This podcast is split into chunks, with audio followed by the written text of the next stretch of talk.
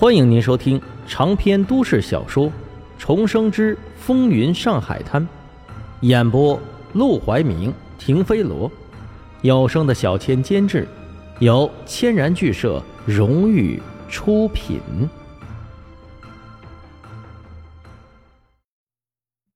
第四十四章挨揍。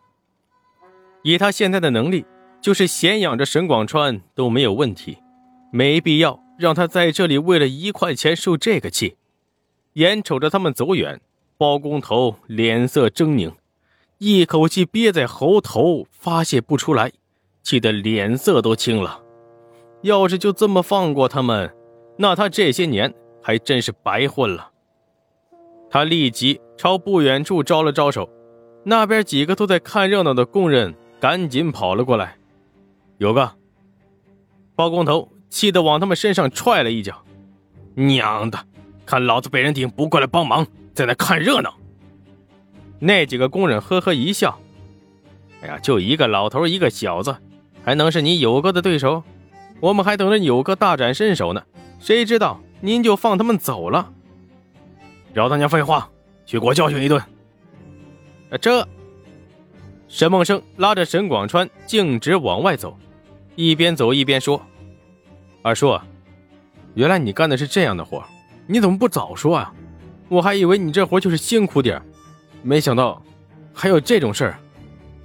这年头有口饭吃就不容易了，哪有挑三拣四的？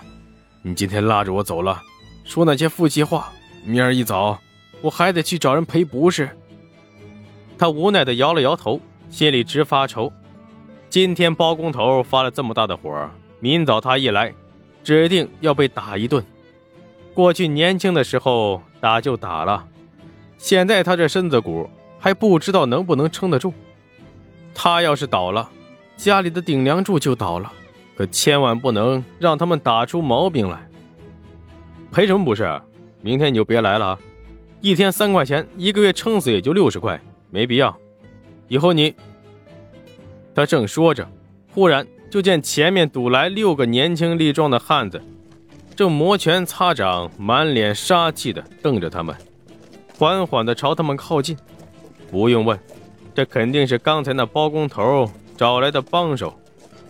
沈梦生下意识的摸向腰间防身的小刀，但很快又把手收了回来。他一个人对六个人，现在掏刀子，最后。这刀子只会插进自己的肚皮，还不如挨一顿拳脚。上！那六个人倒是也不啰嗦，也不放狠话，靠近沈梦生和沈广川，抡起拳头就打。哎呦，哎呦，别打了，别打了，我知错了，别打了！沈广川吓坏了，挥着胳膊护着自己的头，一个劲儿的求饶。但他哀求了半天，却发现一个拳头也没落到自己的身上。他睁开眼睛一看，就见沈梦生把他压着蹲下，然后整个人都护在他的身上，把他紧紧地抱住，替他承担下了所有的拳脚。阿生，你干什么呢？快起来，快起来，别打了，别打了！他刚想挣扎着起身，却被沈梦生牢牢地抱住，一动都不能动，只好在那里哀求，希望能让他们手下留情。也不知道过了多久，耳边那些砰砰的拳脚声终于停了下来。沈广川试探地活动了一下身子，就听扑通一声，沈梦生倒在了地上。阿生，阿生啊！沈广川吓傻了，跪在地上，看着满头是血的沈梦生，连碰都不敢碰他。半晌，沈梦生才缓缓地睁开眼睛：“我没事，就是……”不知道谁这么缺德，手指头上带了个铁钉。他勉强的抬起被折得有些使不上力气的胳膊，摸了摸自己发痒的脸，一摸只觉得手指黏糊糊的，拿到眼前一看，果然全是血。幸好这些人还不至于穷凶极恶的直接把他打死。其实按照那些帮会的习性。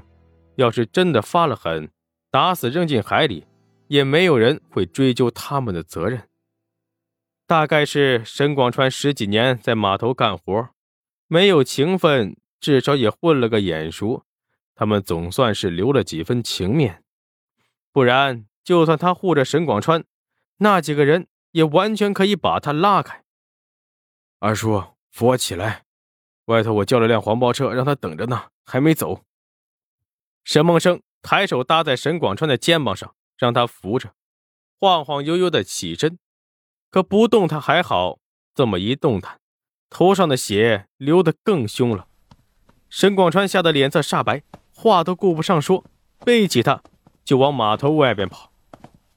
幸好黄包车还在，一路上健步如飞，拉着他们来到了医院。真的不住院？你头部受伤严重，医生都建议你们住院观察几天了。小护士担心的看向沈梦生，耐心的劝告。沈广川也劝阿生：“你就听护士的话，在医院里待几天，不用担心医院钱，二叔有钱。”说着，他往裤兜里一掏，却只掏出来五六块钱，连今天缝针打针的钱都不够。沈梦生心酸又好笑，掏出来五十块给他，让他去领了药，又坐那辆黄包车回了家。哎呦，老沈，弄发财了呀，都坐得起黄包车了呀！